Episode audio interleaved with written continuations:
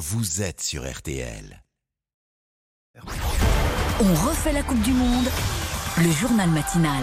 Mais oui, à partir d'aujourd'hui et pendant un mois, France 2022 devient On refait la Coupe du Monde, le journal matinal. Chaque matin, nous prendrons 5 minutes pour tout savoir sur l'actualité de la Coupe du Monde au Qatar. Et que vous soyez fan de foot ou non, ultra spécialiste ou non, ce rendez-vous s'adresse à tout le monde. Vous allez forcément apprendre quelque chose. Aude Vernucci, on le rappelle, la compétition débute le 20 novembre. Oui, J-9 et on va se pencher ce matin sur la situation de Karim Benzema, sélectionné aux côtés de Kylian Mbappé et d'Antoine Griezmann. En direct de Lyon avec nous ce matin, Raphaël Vantard. Bonjour Raphaël. Bonjour. Le Ballon d'Or quitte Madrid pour Lyon aujourd'hui avant l'entraînement lundi à Clairefontaine. Un retour au pays hein, pour euh, Karim Benzema, originaire de Bron.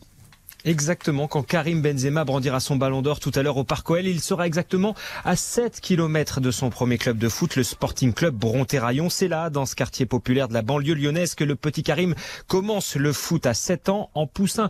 Il écrase l'Olympique lyonnais lors d'un tournoi. Bluffé, l'OL lui ouvre alors les portes de son centre de formation. Karim Benzema, étincelant, intègre le groupe pro de Lyon à 16 ans. Il inscrit ici 66 buts en 4 ans. Puis il s'envole pour Madrid et devient une légende avec 5 Ligues des Champions et un ballon d'or ce matin, même s'il y a encore beaucoup de secrets autour de sa virée lyonnaise, hein, parce que quand Karim vient ici, c'est tout de suite l'émeute, et ben Benzema va retourner sur le terrain de son enfance, le SC Terraillon. Il va aussi aller en privé et admirer l'immense fresque à son effigie sur un immeuble de 11 étages qui borde le périph' lyonnais. Et puis, et puis, il sera, je vous le disais, ce soir au Parc OL pour le match d'ouverture de la 15e journée entre Lyon et Nice. Benzema devrait présenter son ballon d'or à la mi-temps. Alors, Raphaël, Benzema est fragilisé par une blessure à la cuisse. On est à 11 jours du premier match des Bleus France-Italie. Est-ce qu'il faut s'inquiéter?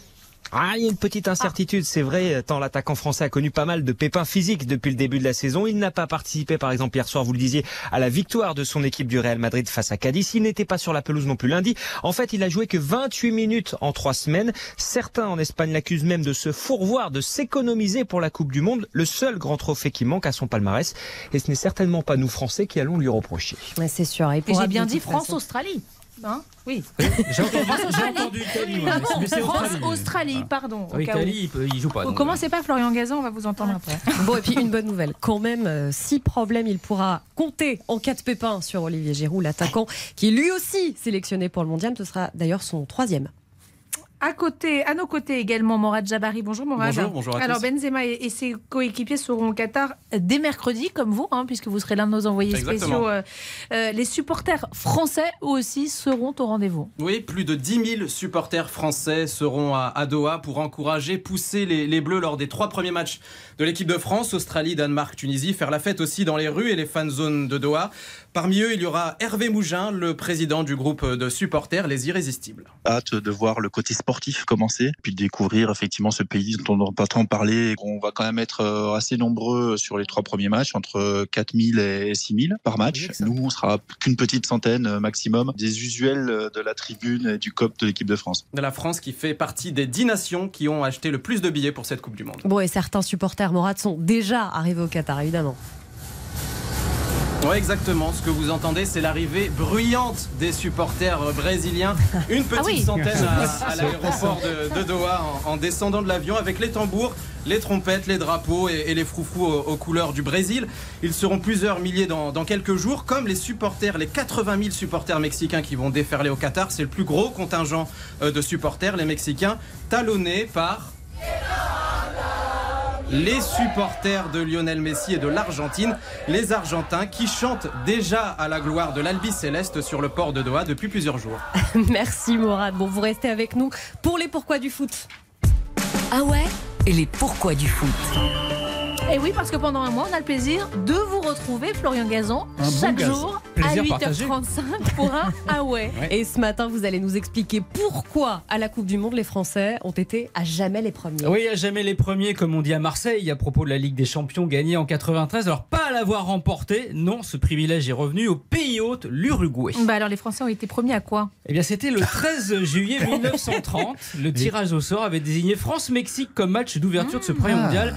On est à la 19e minute. Ernest Liberati, centre de la droite, et là, Lucien Laurent reprend de voler en plein pleine lucarne. Le ballon entre dans les filets et Lucien Laurent dans l'histoire en devenant le premier buteur de la Coupe du Monde. Bah, d'ailleurs, tout le monde l'a oublié. Hein. Oui, bah, bah oui, c'est vrai. À l'époque, ce but historique avait fait à peine 20 lignes hein, dans le journal Loto, l'ancêtre de l'équipe. Et puis le temps de rentrer euh, de Montevideo, deux semaines de bateau quand même à l'époque, mmh.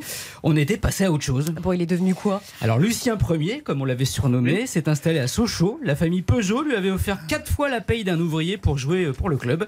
Il est décédé en avril 2005 à Besançon où il tenait la brasserie des sports il avait 97 ans, comme quoi le foot, bah, ça conserve.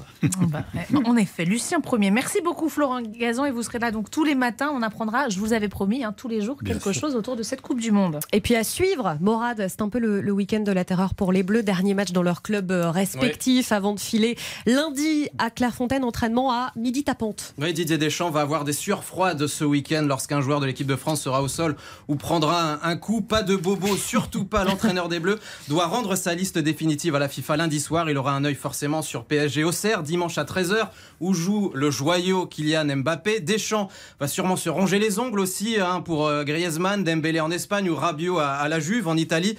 Ce dernier week-end de championnat, c'est le week-end de, tous les dangers. Deschamps va prier pour que ses 25 joueurs arrivent entiers à Clairefontaine lundi. Merci beaucoup, merci à tous. On remercie Raphaël Vantard aussi qui était avec nous euh, depuis euh, Lyon. Le premier match du mondial pour les Bleus, ce sera donc le 22 novembre, France-Australie. Je répète, on refait la Coupe du Monde. Le journal de la matinale, c'est tous les matins 8h, 37 jours sur 7 pour ne rien manquer de ce mondial.